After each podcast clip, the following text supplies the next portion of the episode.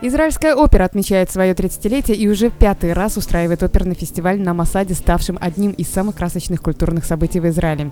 На огромной сцене около Мертвого моря у подножия крепости Масада в самом крупном оперном театре под открытым небом пройдут шесть представлений двух грандиозных постановок – оперы «Тоска» Джакомо Пучини и кантаты Кармина Бурана Карла Орфа.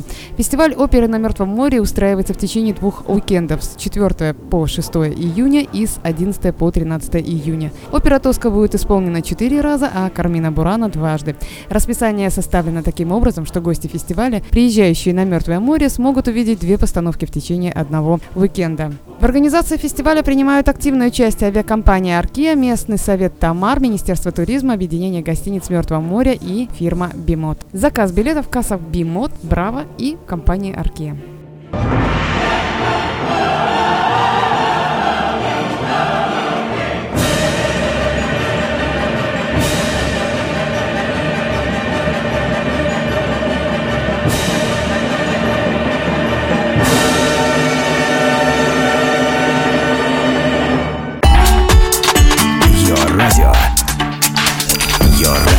Главное социальное.